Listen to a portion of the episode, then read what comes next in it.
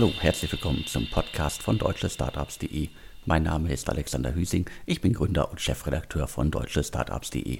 In unserem Insider-Podcast spreche ich heute wieder mit Sven Schmidt, Seriengründer, Internetinvestor, OMR-Podcast-Legende und derzeit in Essen im Ruhrgebiet mit Maschinensucher unterwegs. Die heutige Ausgabe wird präsentiert von Intel Ignite. Arbeitet ihr an einem Tech-Startup und habt eure Seed-Runde erfolgreich hinter euch gebracht? Jetzt steht ihr vor der Problematik, eure Firma auf die nächste Stufe zu heben. Die Erwartungshaltung ist hoch.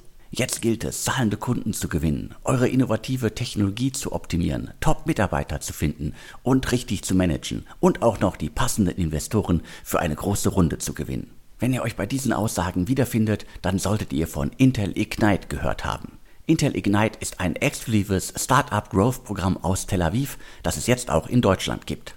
Intel Ignite unterstützt euer Startup dabei, zu einem globalen Champion zu werden. Pro Jahr durchlaufen gerade mal zwei Kohorten von jeweils zehn Startups ein zwölfwöchiges individuelles Mentorenprogramm.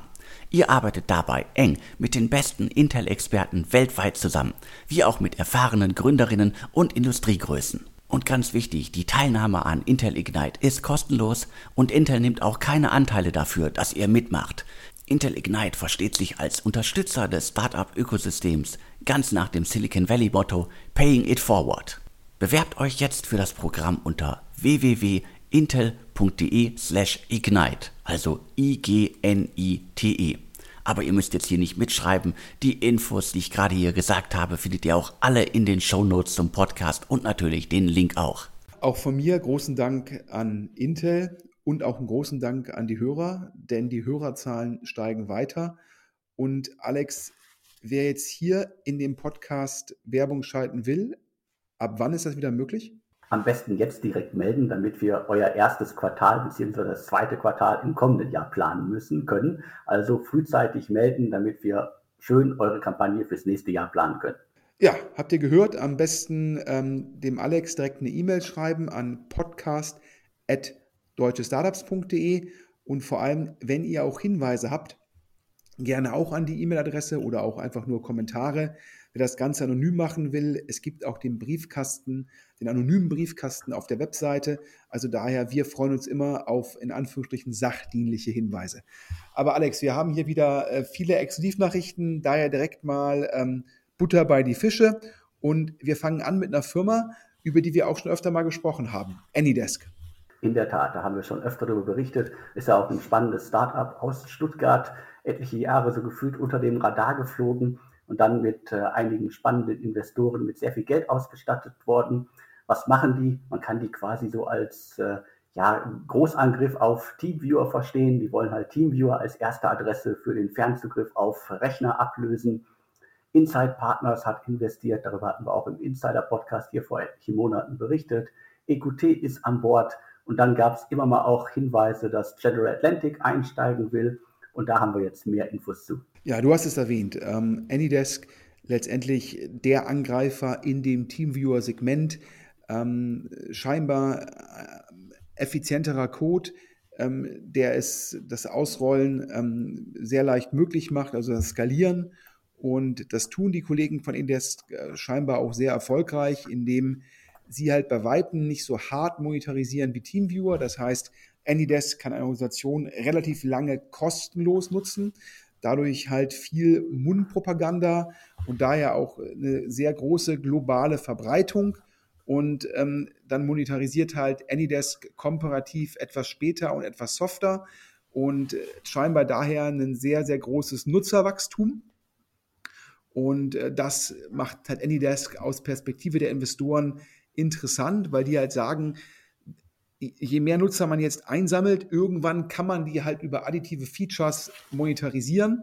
Und ähm, du hast es ja gesagt, mit EQT und Insight schon zwei Top-Investoren an Bord. Und wir hatten schon darüber berichtet, dass auch General Atlantic, auch einer der, sage ich mal, früher eher PE-Investoren, jetzt auch Growth-Investor, einer der weltweit angesehensten Investoren, will da auch rein. Und wir können jetzt hier exklusiv vermelden, dass man da scheinbar eine Lösung gefunden hat, dass General Atlantic äh, circa 50 Millionen Euro investieren, in Anführungsstrichen darf. Das meiste davon ist ein sogenannter Secondary, wo Bestandsinvestoren oder Bestandsgesellschafter, also Gründer, an GA, so kurz für General Atlantic, verkaufen dürfen oder können. Und es gibt auch noch einen Primary, einen kleineren, und da fließt das Geld in die Firma. Das heißt, neben ähm, EQT und Insight demnächst auch GA Investor im Cap Table.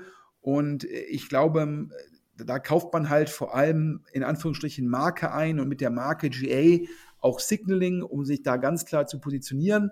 Aber jetzt zum spannenden Thema, welche Bewertung? Wir haben gehört, ähm, Anydesk macht ungefähr so eine Revenue Run Rate, ja, und das ist ja alles Reoccurring Revenues, also dann in dem Fall ARR Run Rate muss ungefähr 35 Millionen sein und die Bewertung ist ungefähr 700 Millionen, wohl in Euros, also das 20-fache.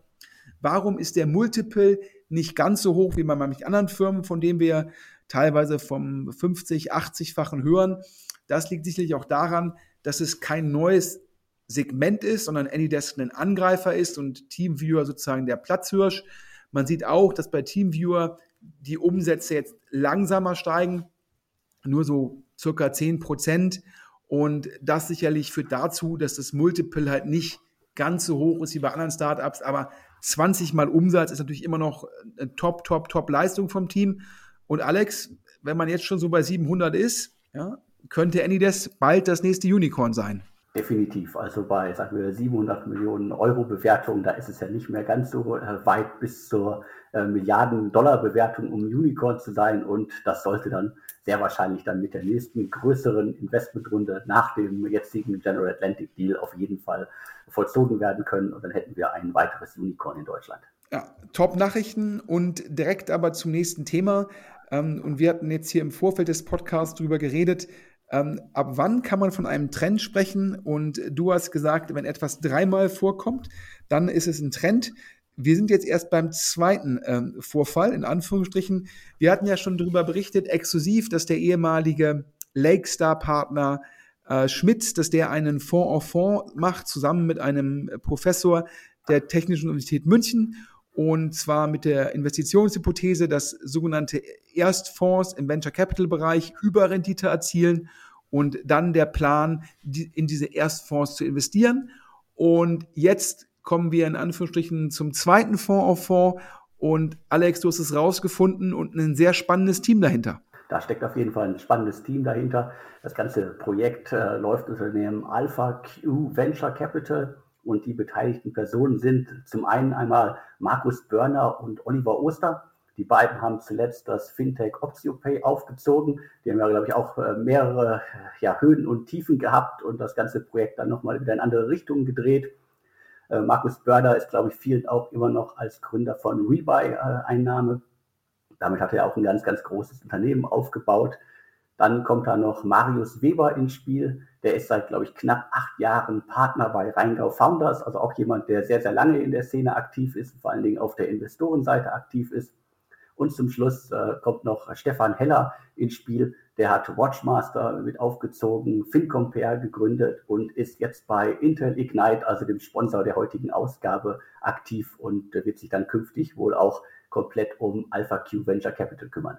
Ja, der Berliner Flurfunk sagt, dass die vier das Ganze auch richtig operativ machen wollen, also nicht nur anschieben, sondern halt auch den Fonds auf Fonds aktiv managen. Das würde dann im Umkehrschluss bedeuten, dass die ihre aktuellen Rollen halt entsprechend aufgeben oder verlassen. Und was hört man sonst noch aus dem äh, Berliner Flurfunk? Ähm, ja, da hört man, dass da soll ein richtig dickes Brett gebohrt werden. Man Hören sagen ist, da soll über eine Milliarde Kapital aufgenommen werden. Wow. Das zweite, was man hört, ist es, dass die Gebührenstruktur sei halt irgendwie wie teilweise bei Fonds auf Fonds üblich, nochmal ein Prozent Management-Fee und zehn Prozent Carry. Jetzt kurz zum Konstrukt, ja, für die Hörer, die sich damit nicht ganz so gut auskennen. Was ist ein Fonds auf Fonds?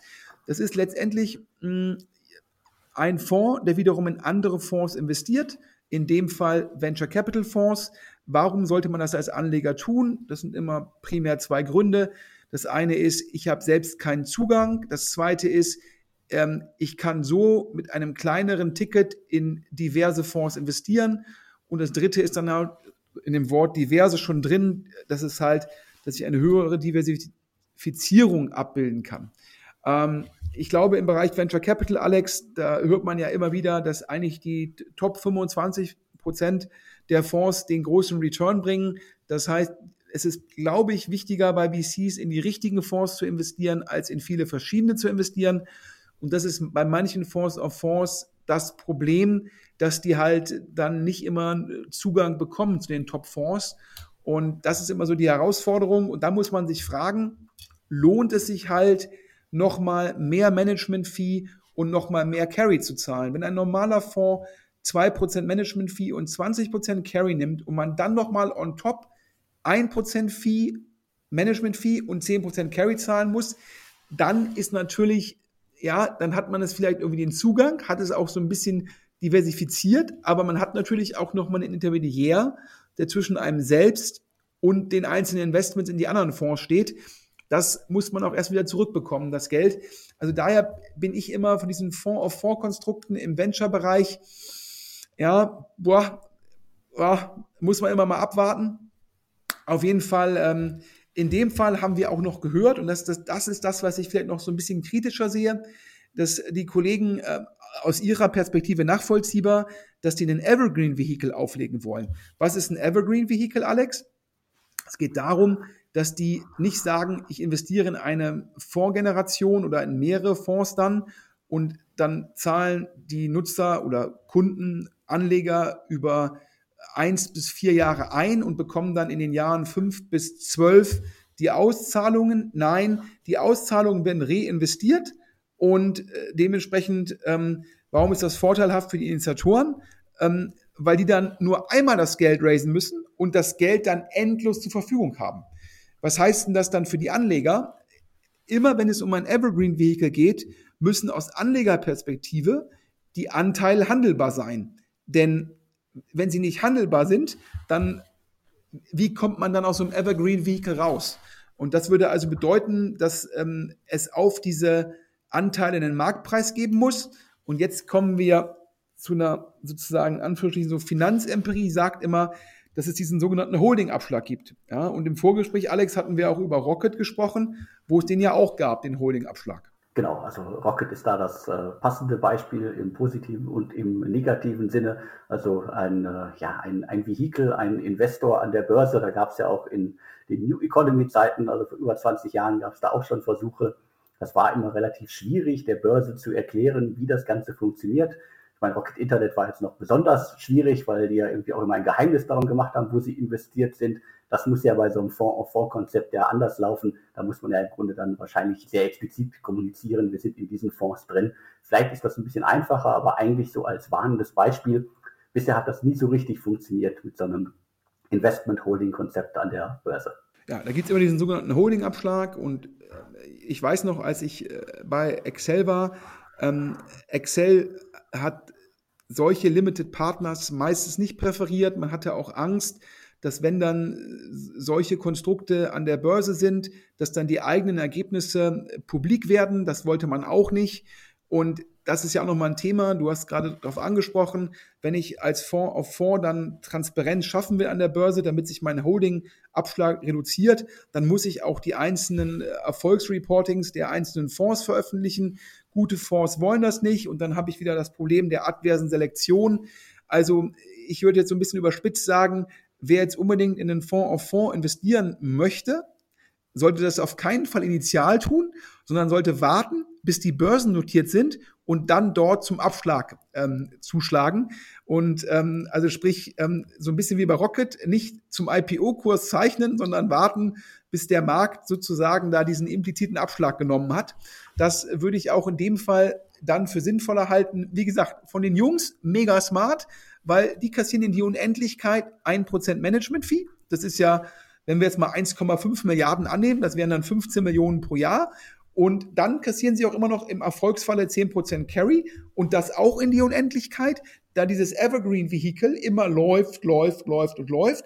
Und deshalb ist natürlich die Management Company, in die dann die Management-Fee und der Carry reinlaufen, auch natürlich höchst attraktiv. Und das wiederum hat den vier, wie gesagt, laut Berliner Flurfunk, äh, ermöglicht, auf die Management Company schon jetzt, obwohl diese 1,5 5 Milliarden oder die Milliarde oder die 2 Milliarden noch gar nicht eingenommen sind, jetzt schon ein Fundraising zu machen. Das heißt, die vier Gründer waren jetzt schon in der Lage, Geld einzusammeln, indem sie Anteile an der Management Company abgegeben haben und so ihre Kosten für das Aufsetzen vorfinanzieren. Also ich würde sagen, eine sehr, sehr elegante, ähm, sehr, sehr elegantes Vorgehen von den Kollegen, sehr smart. Aber ob es dann für die Anleger gut ist, Alex, da bin ich mir nicht so sicher. Das werden wir dann sehen. Also auf jeden Fall ein kompliziertes Konstrukt. Ich glaube, Fonds en Fonds kann man noch relativ einfach äh, verstehen. Evergreen-Konstrukt kann man auch noch äh, verstehen. Das Ganze an der Börse wird dann schon schwieriger und diese Management-Ebene darüber oder dazwischen noch. Also das ist schon irgendwie eine äh, komplizierte Sache und da bin ich gespannt, wie das dann in der, ja, im realen Leben gelebt werden kann. Ja, wir hatten ja im Vorfeld drüber gesprochen. Ich glaube, Evergreen-Strukturen sind halt immer einfacher, wenn es letztendlich nur einen LP gibt. Also wenn jetzt das so ein Fonds von Herrn Maschmeyer macht und er ist der einzige Geldgeber, dann ist es ja auch kein Problem, weil dann kann man ja auch immer noch mal Sonderausschüttungen beschließen, weil man ja der einzige Entscheider ist. In, in der Sekunde ja, von solchen PE- und VC-Fonds gibt es meistens schon gute Argumente, dass man immer von einer Generation spricht, also dritte Generation, vierte Generation, dass man da einzahlt und auch die Auszahlungen bekommt. Ähm, das ist meistens immer besser als ein Evergreen Vehicle, was einen ja dann zwingt zur, äh, zur Handelbarkeit oder dass man immer einen Marktpreis macht. Das führt immer zu Diskussionen oder zu dem Abschlag. Also daher, äh, ich kann die Perspektive der Initiatoren sozusagen verstehen, weil da muss man nur einmal Fundraising machen für die Unendlichkeit. Das ist natürlich klasse, aber für die Anleger, also aus der anderen Perspektive, kann ich es nicht ganz nachvollziehen. Aber apropos neuer Fonds.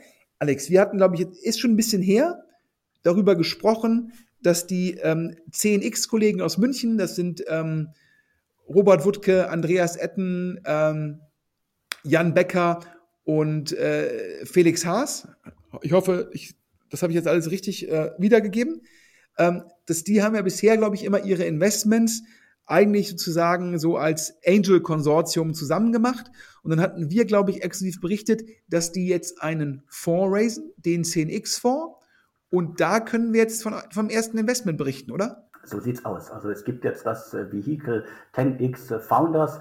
Das Ganze wird von Claudius äh, Jablonka geführt. Den kennen vielleicht auch einige. Zuletzt, glaube ich, bei Plug and Play aktiv. Äh, davor, glaube ich, Notebooks billiger, richtig operativ tätig.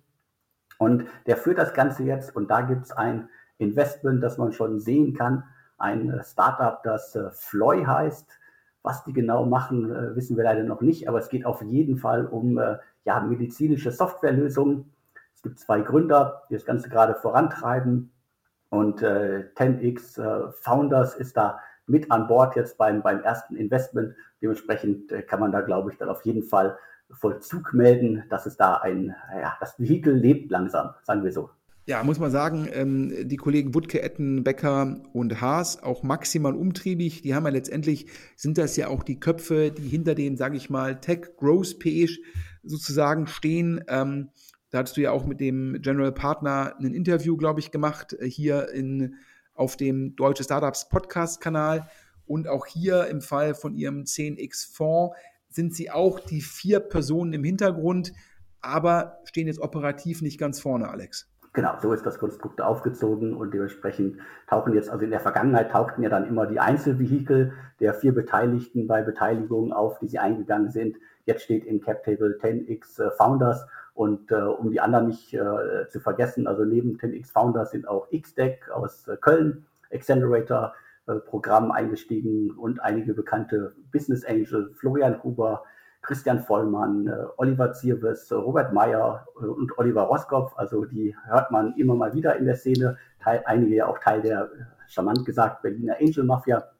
Dementsprechend da gibt es also auf mehreren spannenden Ebenen geht es da gerade richtig zur Sache. Ja, und wenn ich mich richtig erinnere, hatten die äh, 10x-Kollegen auch schon vorher im Bereich ähm, MedTech investiert. Ich glaube, auch der Kollege Zirvis ähm, hat da familiär durchaus Kontaktpunkte, also dementsprechend auch ähm, eine Menge Sektorexpertise dabei.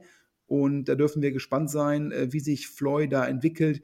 Bisher ist es ja immer so gewesen, dass ähm, die 10x-Kollegen immer in der Lage sind, für ihre Pre-Seed-Investments äh, sehr gute Folge Investoren zu finden oder Anschlussfinanzierung sicherzustellen mit guten Investoren. Da hilft das Netzwerk, da hilft, das, hilft die Brand. Und daher können, sind wir jetzt schon gespannt, wer die Seed-Runde bei Floy anführen wird. Ab zum nächsten Thema. Ähm, Alex, ja, ich glaube, die Kollegen vom Manager Magazin hatten es gemeldet, nämlich ein vermeintliches Investment von Delivery Hero in Gorillas. Es ist aber bisher nicht verkündet worden, oder? Genau, es ist nicht verkündet worden bisher. Dabei las sich der Manager-Magazin-Artikel wirklich so, dass es äh, heute noch, beziehungsweise am Tag danach, nachdem der Artikel erschienen ist, vollzogen werden würde. Aber bisher ist das alles, äh, ist da nichts passiert und ich glaube, dass äh, Niklas Ösberg, äh, Chef von Delivery Hero, der ja sehr mitteilsam ist auf Twitter und Co., dass der das auch längst verkündet hätte, wenn da wirklich was schon passiert wäre. Ja, wahrscheinlich wäre es auch ähm, veröffentlichungspflichtig, ähm, falls Delivery Hero in Gorillas ähm, investieren würde. Die Summen, die da im Raum standen, laut Manager-Magazinen, waren auf jeden Fall so relevant, ähm, dass man dort eine Ad-Hoc-Mitteilung ähm, eigentlich erwarten dürfte.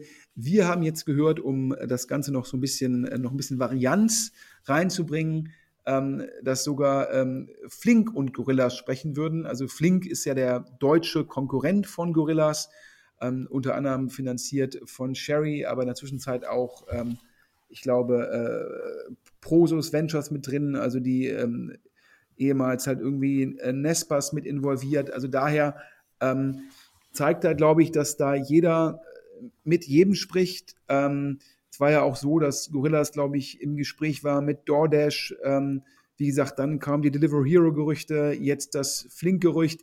Ich glaube, es ist nicht überraschend, ne? Alex. Wir beide haben ja eh vermutet, dass bei äh, Gorillas, Flink, Getir, ähm, Delivery Hero, äh, GoPuff, dass es irgendwann zu einer, im gewissen Rahmen zu einer Konsolidierung kommen muss der Märkte. Genau, also die, da kann man ja quasi äh, den Kalender nachstellen. Das äh, wird kommen, das muss kommen. Äh, und Gorillas und Flink hatten in der Vergangenheit auch schon mal miteinander gesprochen. Also, dass da äh, jeder mit, jeder mit jedem spricht, äh, ist wirklich äh, selbstverständlich. Ich meine, die sind zwar Konkurrenten, aber die Vergangenheit hat es ja gezeigt, das ganze Thema Pizza.de und Co äh, jahrelang waren die die Spinne Feind, haben trotzdem aber im Hintergrund immer wieder miteinander verhandelt. Was ich allerdings noch ganz spannend finde, dass äh, es einen weiteren Wettbewerber gibt. Also gerade, glaube ich, als letzte Woche ist äh, Wuplo gestartet. Das sind äh, Jungs aus, äh, aus, aus Russland. Die machen das Ganze in Moskau schon unter dem Namen Family Friend. Und die haben jetzt in Berlin ein, äh, ein Quick-Commerce-Startup gestartet. Äh, äh, allerdings mit der Varianz, dass es so zwischen 10 und 60 Minuten Lieferzeit sein können, also nicht mehr ganz so quick, sondern äh, die wollen, glaube ich, dann auch größere Bezirke in Berlin dann angreifen. Also es kommen immer wieder noch neue auch in das Segment. Wobei im Hintergrund ja längst daran gearbeitet wird, dass es weniger werden. Ja, ich glaube, ähm, das Segment zieht halt, da hat eine hohe Attraktivität. Ich muss jetzt ehrlich gesagt sagen, ähm, ich finde es ja wirtschaftlich, darüber hatten wir schon öfter gesprochen, irgendwie schwierig und ich bin eigentlich der Überzeugung, ähm, dass eine Konsolidierung dort dringend notwendig ist, um da eine gewisse Nachhaltigkeit reinzubringen. Wir hatten ja schon drüber gesprochen, es bedarf halt einer hohen ähm, Frequenz, Bestellfrequenz, damit man Fahrer und Co. effizient sozusagen ähm, auslasten kann und nur das ermöglicht dann halt Kosten pro Order, die man auch gegenfinanzieren kann. Und parallel muss man natürlich auch gucken, dass man ähm, das Geld nicht nur an Google und Ströer umleitet. Also man braucht auch sicherlich Kosteneffizienz in der Werbung. Das wird immer sehr schwierig, wenn dann irgendwie in einem lokalen Markt, also du sprichst da gerade Berlin an, wenn da fünf bis sechs Anbieter versuchen, parallel um die Kunden ja, zu kämpfen, ist das halt dann sehr, sehr teuer und resultiert halt in sehr, sehr hohe äh, Kosten pro Order.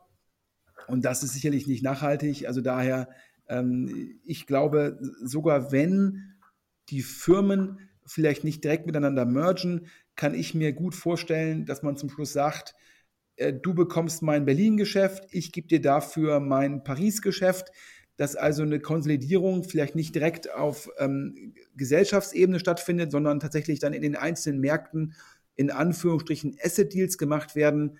Ähm, das wäre meine Erwartung und schauen wir einfach mal, wie gesagt, das neueste Gerücht ist halt äh, Gorillas und Flink äh, würden sprechen. Aber die haben auch schon vorher gesprochen und es würde mich auch wundern, wenn sie es nicht weiter tun. Daher ähm, wahrscheinlich gar keine große News.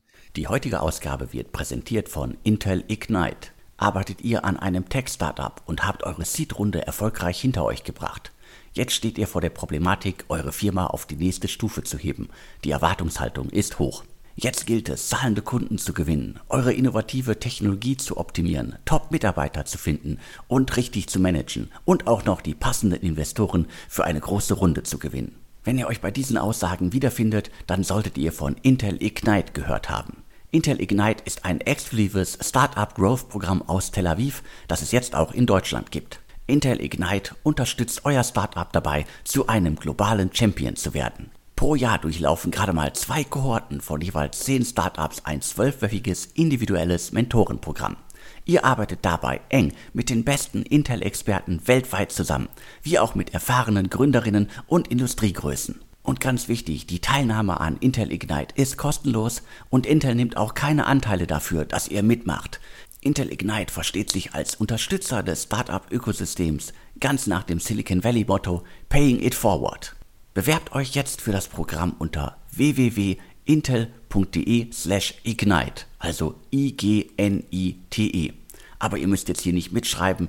Die Infos, die ich gerade hier gesagt habe, findet ihr auch alle in den Show Notes zum Podcast und natürlich den Link auch. Alex, und dann die letzten ein, zwei Wochen sicherlich mit das Thema ähm, äh, zwischen Gründern, wie schafft es Kronext an die Börse?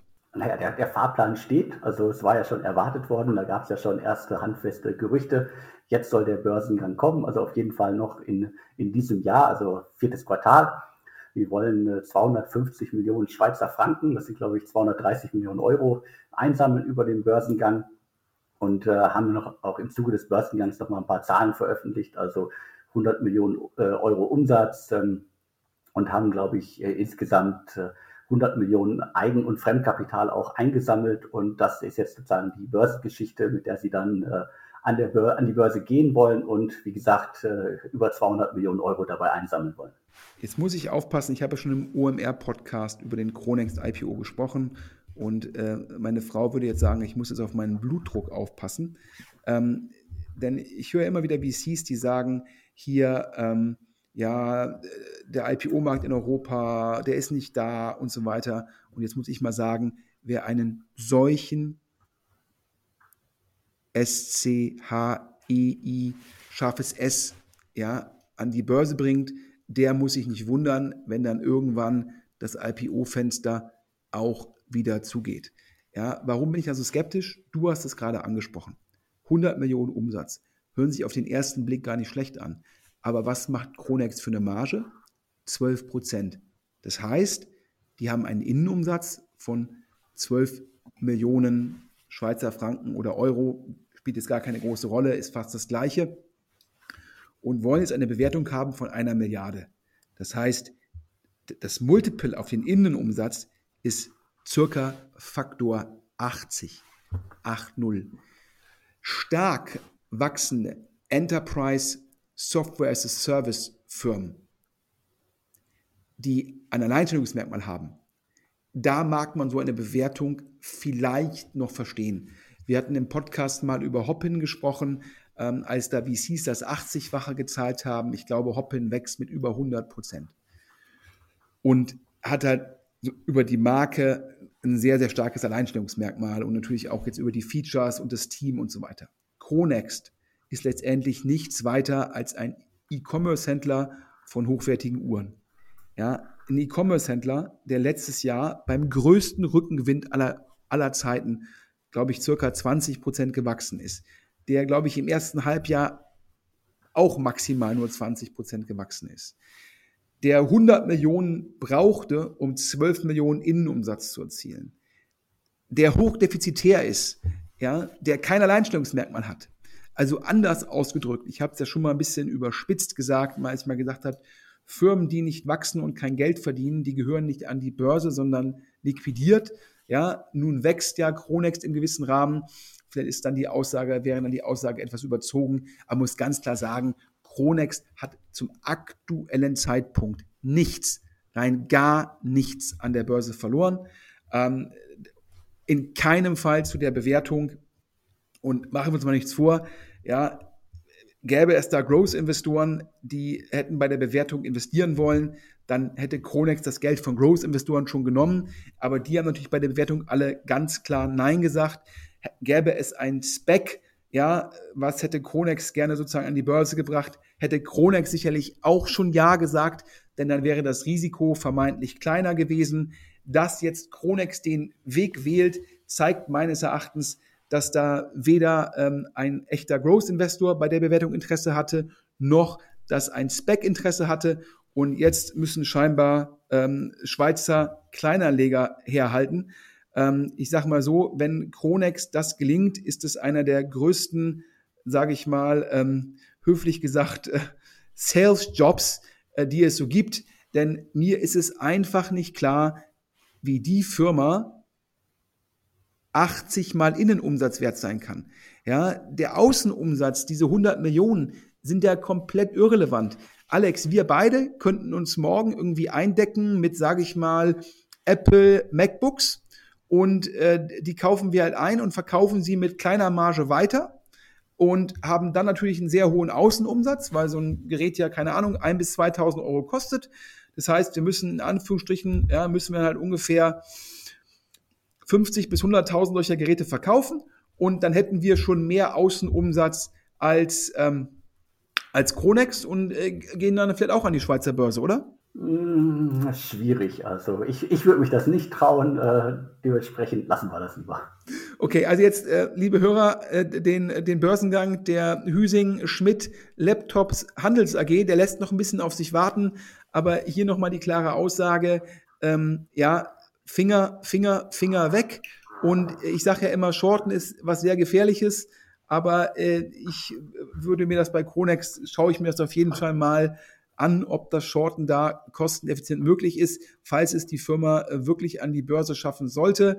Also daher, ähm, wie gesagt, das sind hier keine Anlageempfehlungen, sondern ich vergleiche ja immer nur, ja, was für Bewertungen sehen wir im privaten Markt ähm, und wie verhält sich da die Bewertung von Kronex, wenn sie an die Börse gehen wollen? Immer mit der Überlegung, was sind die Wachstumsraten, was ist die Marge, was ist das Alleinstellungsmerkmal?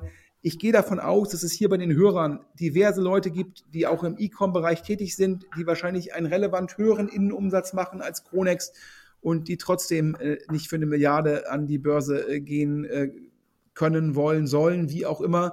Also daher ähm, das IPU-Urteil von mir, Alex, Finger weg okay, ist vernommen und äh, wir sprechen dann äh, im vierten Quartal äh, uns wieder, wenn es dann irgendwie passiert ist und vor allen Dingen äh, einige Wochen danach, was danach an der Börse passiert ist.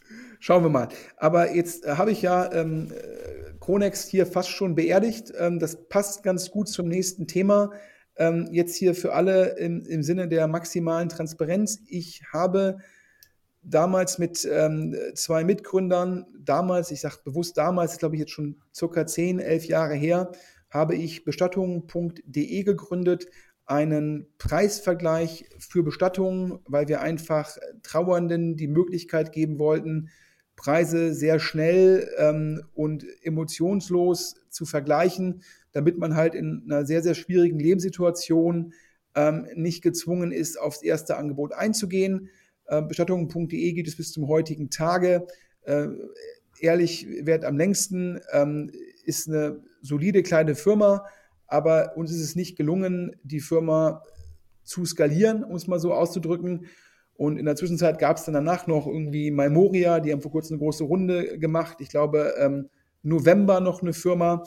Also es gab in dem Segment noch vier, fünf andere mit unterschiedlichem Erfolg. Und ich ging immer davon aus, Alex, dass das Thema eigentlich ähm, vorbei sei. Aber ähm, jetzt kommt das Ganze wieder und zwar mit dem Aufkleber, äh, wie soll ich sagen, ja, klimafreundlich? Genau, äh, das, äh, so scheint es. Also klimafreundlich ist jetzt quasi der Aufhänger, um ein neues äh, Startup im Segment Beerdigungen zu positionieren. Also ich hatte vor kurzem eine kleine witzige Diskussion auf Twitter, dass irgendwie ohne KI nichts mehr geht. Da hatte ich auch scherzhaft gesagt, so alles ist jetzt nachhaltig und das äh, zeigt es ja jetzt hier auch. Also äh, ein nachhaltiges Beerdigungs-Startup drängt gerade auf den, äh, auf den Markt. Das Ganze läuft unter dem Namen meineerde.de. Dahinter steckt äh, unter anderem äh, Pablo Metz, der hat schon äh, MBR äh, Targeting gegründet, ist auch seit etlichen Jahren als Business Angel unterwegs, also Saarbrücker 21, äh, Combo und Co. Äh, zweiter im Team ist Max Hüsch. Und wenn man sich jetzt das Cap-Table anguckt, also ich habe schon lange nicht mehr so ein langes Cap-Table zu einem neu gegründeten Startup gesehen. Es sind, glaube ich, zehn Seiten, wovon irgendwie auf neun Seiten irgendwie Namen untereinander gerattert werden. Also gefühlt ist da äh, ganz Brücke 21, also die gesamte Berliner Angel Mafia investiert. Und äh, Project A Ventures ist auch an Bord mit einem, mit einem kleinen Ticket. Und das ist wahrscheinlich dann auch noch ein schöner PR-Pitch, den wir dann irgendwann per Pressemitteilung sehen werden, der dann alle Überschriften auch füllen wird. Mario Götze investiert in meine Erde und damit in nachhaltige Beerdigungen. Das wird sicherlich ein großes Thema werden. Und das ist jetzt einmal so die, die grobe Geschichte zu Meine Erde. Ich glaube, Tim Schumacher, der, der Sedo-Gründer und ähm, so wie Christoph Mehr sozusagen der Berliner Super Angel ist, ist, glaube ich, Tim Schumacher der Kölner Super Angel. Äh, der führt da die sozusagen das Who is Who der Angels im Cap Table von Meine Erde an. Ähm, und nach Hörensagen, was macht Meine Erde nachhaltig? Äh, der, äh, die PR-Storyline scheint zu sein, wenn halt Leute eingeäschert werden, ähm, bedarf das im Krematorium halt entsprechend viel Energie und das ist dann äh, letztendlich in etwaigen CO2-Ausstoß umzurechnen, wenn man jetzt annimmt, dass die Energie, glaube ich, aus nicht äh, neutralen Quellen kommt. Und daher sei es ähm, irgendwie das Ziel von meiner Erde, wieder Sargbestattungen zu fördern, weil die halt nachhaltiger sein und die fördere man, indem man die günstiger anbiete. Und ähm, dementsprechend ist dann dies, das Nachhaltigkeitslabel wird dadurch erzielt, dass man die Preise für Sargbestattungen oder also für Erdbestattungen ähm, senken würde. Und das macht dann meine Erde nachhaltig. Ähm, boah, ich finde das ähm, ein bisschen an den Haaren herbeigeholt, ähm, denn zum einen auch, ähm, ja, muss, muss auch einen, also auch, auch eine Erdbestattung hat sicherlich, ähm, ist mit CO2-Ausstoß verbunden. Ähm, ich, ich finde, das ist also schon sehr, sehr konstruiert, ähm, das so zu machen. Ich glaube, der Markt, wenn man dort den richtigen Ansatz hat und wenn man das Ganze ähm, ein attraktives Produkt auf die Beine stellt, dann, dann hilft das, dann macht das den Markt kompetitiver, dann gibt das für Angehörige neue Optionen und wenn meine Erde da tolle Ansätze hat, ist das sehr löblich. Da muss man sagen, ähm, Respekt, das ist gut für den Kunden. Ähm, das verdient auch, das unterstütze ich immer. Ich finde es manchmal ist fast schon gezwungen, überall diesen Nachhaltigkeitssticker drauf zu tun. Ähm, und also das finde ich da in der Hinsicht, Alex, so ein bisschen überzogen. Kann ich verstehen. Also ich glaube, da gibt es äh, verschiedene Ansätze, wie man diese Branche äh, ja so richtig auch äh, verändern kann. Und du hast es ja gesagt, es gibt etliche Anbieter, die haben sich da arg die Zähne dran ausgebissen, weil das Segment halt wirklich ja teilweise nicht digital ist, teilweise schwierig ist und so weiter. Und du hast ein paar der Wettbewerber angesprochen, die da noch unterwegs sind. Die laufen ja im Grunde so ein bisschen als digitales äh, Bestattungsinstitut ähm, teilweise werden da alteingesessene Firmen übernommen und die halt äh, digitalisiert. Das heißt, da ist auf jeden Fall Platz in dem Segment. Ob das jetzt unbedingt den äh, Anstrich äh, nachhaltig äh, braucht, sei dahingestellt. Ich glaube, da würde auch schon der, der Ansatz reichen. Wir machen es digital und äh, ein wenig grüner, ein wenig kundenfreundlicher und so weiter.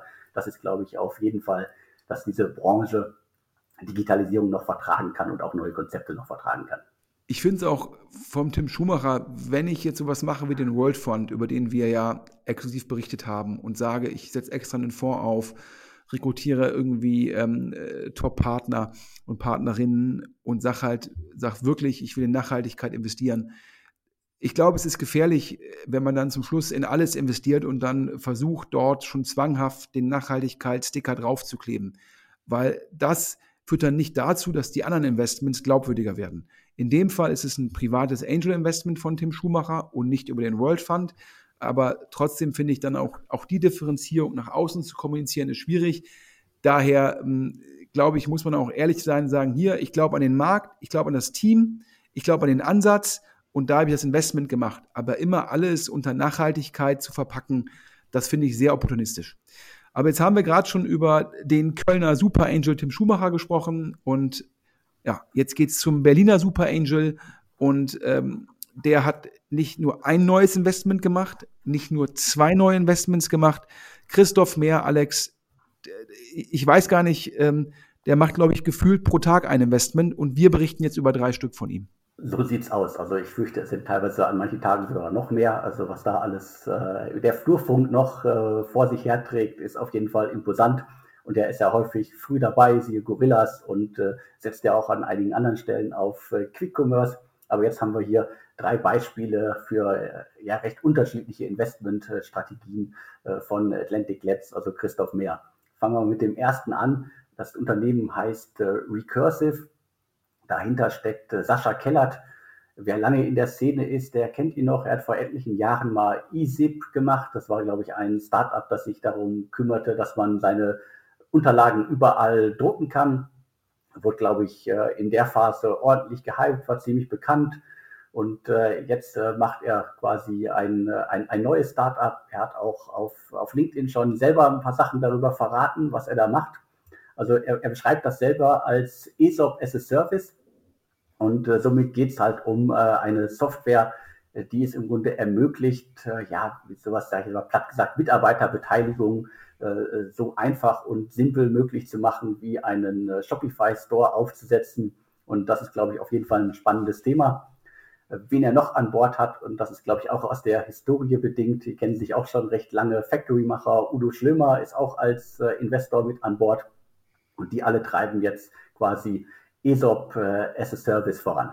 Ja, als du mir davon berichtest, habe ich gedacht, Mensch, finde ich eine gute Idee. Du, du hast ja in den USA ähm, den großen Anbieter, glaube ich, Milliarden schwer, der da letztendlich Cap Table as a Service anbietet, also sprich die, ähm, die Verwaltung von Aktien ähm, immer mit der Vision, dass wenn ich einen, eine Plattform habe, auf der alle Startups ihre Anteile verwalten, dann kann ich irgendwann auf der Plattform auch einen Handel von Anteilen anbieten, also einen Zweitmarkt.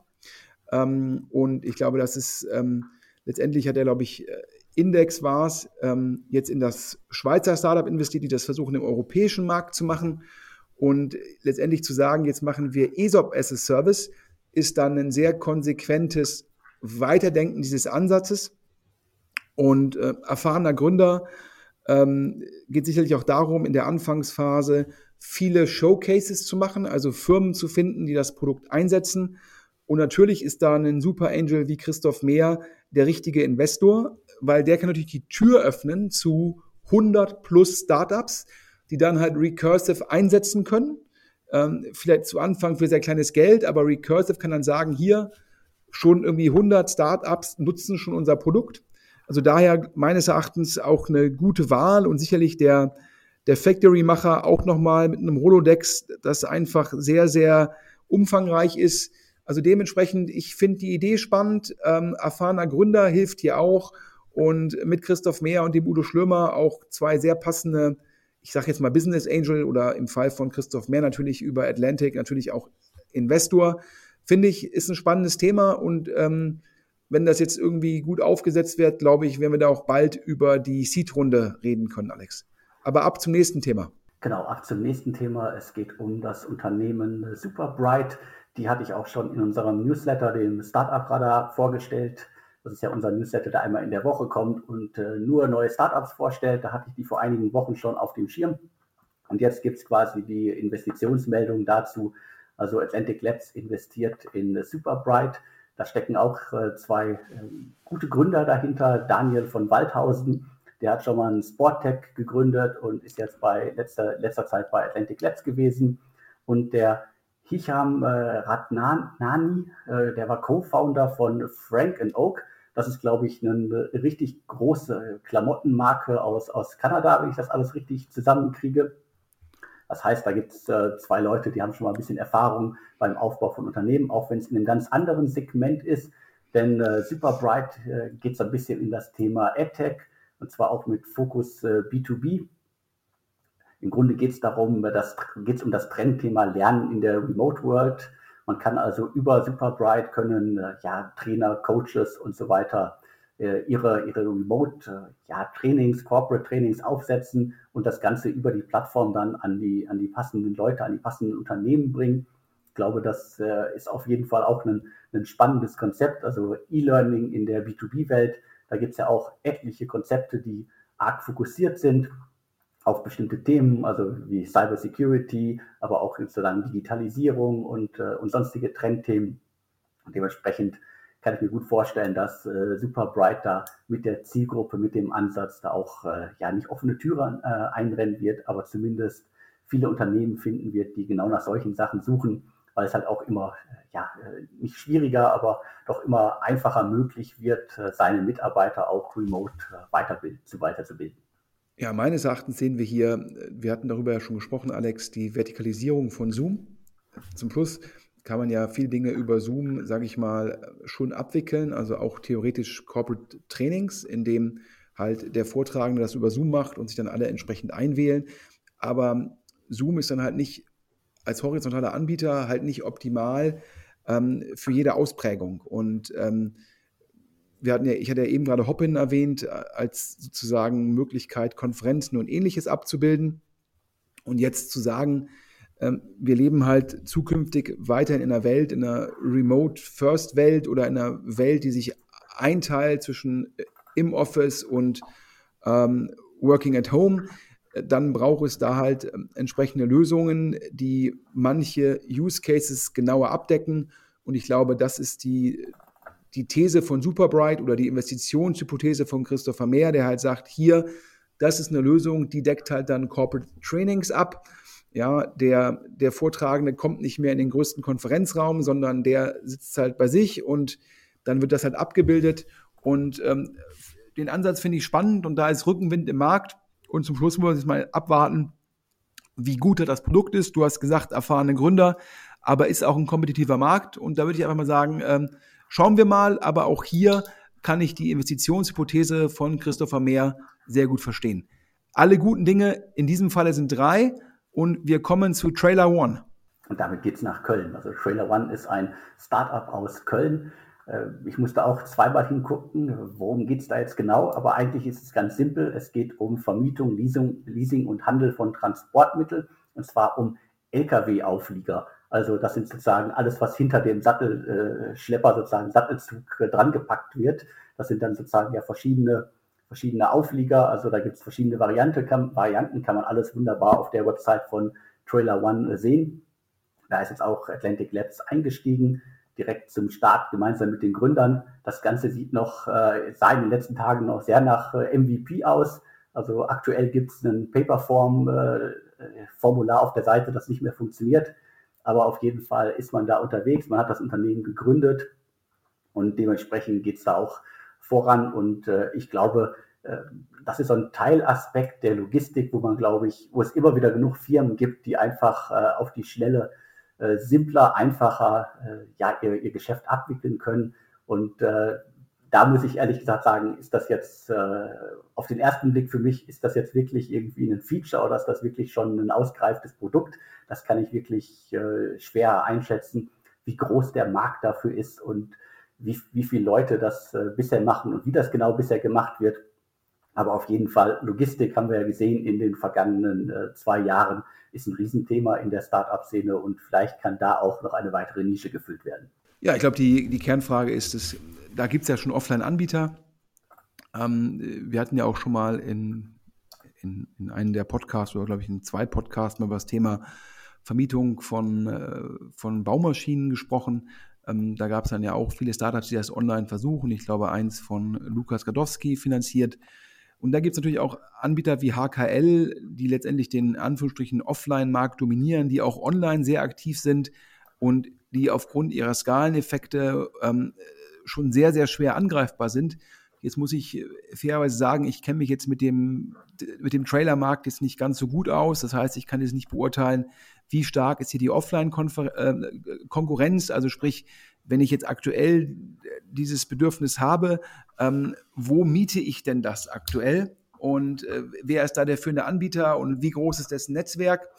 Und so ein Trailer One muss natürlich auch immer sich die strategische Frage stellen, führe ich jetzt nur kleinere Anbieter bundesweit zusammen und mache für die halt Lead-Gen? Oder äh, gehe ich tatsächlich irgendwann hin und mache eine vertikale Integration und vermiete, baue wirklich Bestand auf, den ich vermiete? Äh, und aber jetzt erstmal, das hast du ja schon richtig gesagt, initial ist die Frage, ähm, kriege ich das halt über die digitale Komponente, meinen Service in, insoweit differenziert, dass ich jetzt erstmal die, die notwendige Anfangstraktion aufbaue. Aber ähm, das sieht für mich nach einem guten Team aus. Wahrscheinlich Christoph Mehr sich mit dem Markt tiefer auseinandergesetzt als wir beide, Alex. Und daher würde ich jetzt mal sagen, bei Superbright und Recursive, ähm, das scheint ja schon Sinn zu machen. Und daher gehen wir davon aus, alle guten Dinge sind drei, dass auch bei Trailer One ähm, das alles Sinn macht. Wobei ich halt äh, zugeben muss, wahrscheinlich würde ich, hätte ich es äh, gefühlt erstmal eher in die ersten beiden investiert. Aber manchmal äh, täuscht ja auch das Gefühl, gerade weil wir uns mit dem Thema noch nicht so tief auseinandergesetzt haben. Damit sind wir dann auch schon wieder durch für diese Ausgabe. Ja, dann kann ich einmal kurz zusammenfassen, die Themen nochmal. Am Ende, wir haben angefangen mit Anydesk. Anydesk, der Teamviewer-Konkurrent mit einer globalen Nutzung, Nutzung wächst stark weiter und äh, jetzt scheinbar kurz vorm Notartermin 50 Millionen Runde mit General Atlantic. Firma bewertet mit 700 Millionen Euro, also daher ganz kurz vor dem Unicorn in US-Dollar. Ähm, also daher äh, Top-Nachrichten. Dann haben wir gesprochen über ähm, Alpha Q, der neue Fonds, Fonds ähm, der OptioPay-Gründer plus ähm, dem Gründer von Watchmaster und FinCompare plus einem Partner von Rheingau Ventures, also sicherlich ein Top-Team.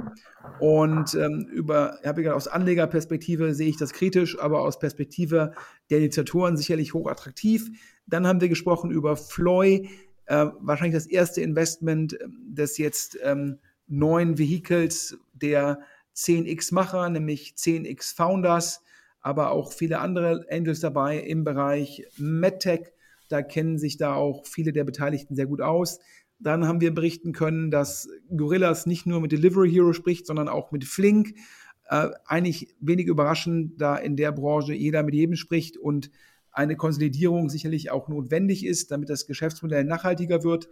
Dann habe ich mich, Alex, etwas aus dem Fenster gelehnt und ähm, habe gesagt, äh, Chronext IPO äh, ja, nicht, nicht zeichnen, äh, nicht kaufen, sondern eher shorten und habe gesagt, jeder VC, der solche Firmen an die Börse schiebt, muss sich nicht wundern, wenn sich ein IPO-Fenster auch mal schließt und sollte sich in keinem Fall darüber beschweren, äh, wenn er ursächlich dazu beigetragen hat. Und ähm, ich glaube auch hier, wenn man sich mal wieder an die Diskussion erinnert, an dieses unsichtliche Papier von ähm, dem HTGF-Chef ähm, äh, von Frankenberg, ähm, dem Kollegen Gerlinger und auch der Amolie-Gründerin, ähm, die ja kritische Berichterstattung zu IPOs sozusagen äh, verbieten wollten oder einschränken wollten. Ich glaube, der Chronext IPO zeigt, dass es kritische Berichterstattung braucht, ähm, weil letztendlich ist die kritische Berichterstattung eine Form von Anlegerschutz.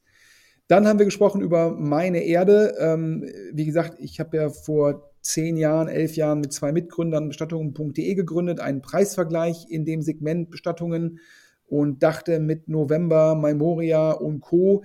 Äh, sei das Segment schon irgendwie, gäbe es schon viele Wettbewerber, aber mit Meine Erde kommt jetzt noch jemand dazu. Und äh, du hast es ja gesagt, das Cap Table äh, acht, neun, zehn Seiten lang, das Who is Who der Berliner Angel. Das Ganze wird angeführt von dem Kölner Super Angel Tim Schumacher und äh, Project A Ventures, von mir immer liebevoll Heinemann Associates genannt, ist auch dabei.